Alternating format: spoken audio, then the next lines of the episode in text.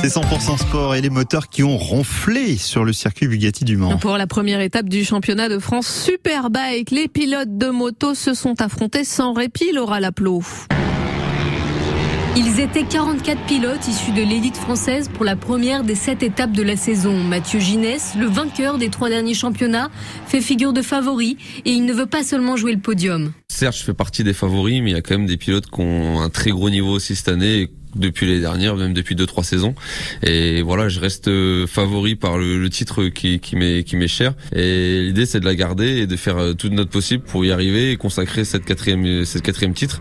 Donc euh, non non la la première place finale n'est pas, enfin on n'a pas d'autre but que celle-là quoi. La deuxième place n'est donc pas envisageable pour Mathieu Ginès, mais sur le circuit, Valentin Debis est un adversaire coriace. Il est arrivé premier lors de ces deux courses. Je sais qu'ils vont pas me laisser de répit et qu'ils vont tout faire pour pour me battre ce qui est normal et, c'est pour ça qu'on fait de la course. L'objectif c'était vraiment de, au moins de faire un podium dans le week-end et moi j'ai déjà gagné les deux donc c'est super, on, est les premiers surpris, on est content de voir qu'on est déjà performant alors qu'il nous manque euh, encore beaucoup de travail à faire pour euh, mettre les motos au point et mettre euh, le pilote au point.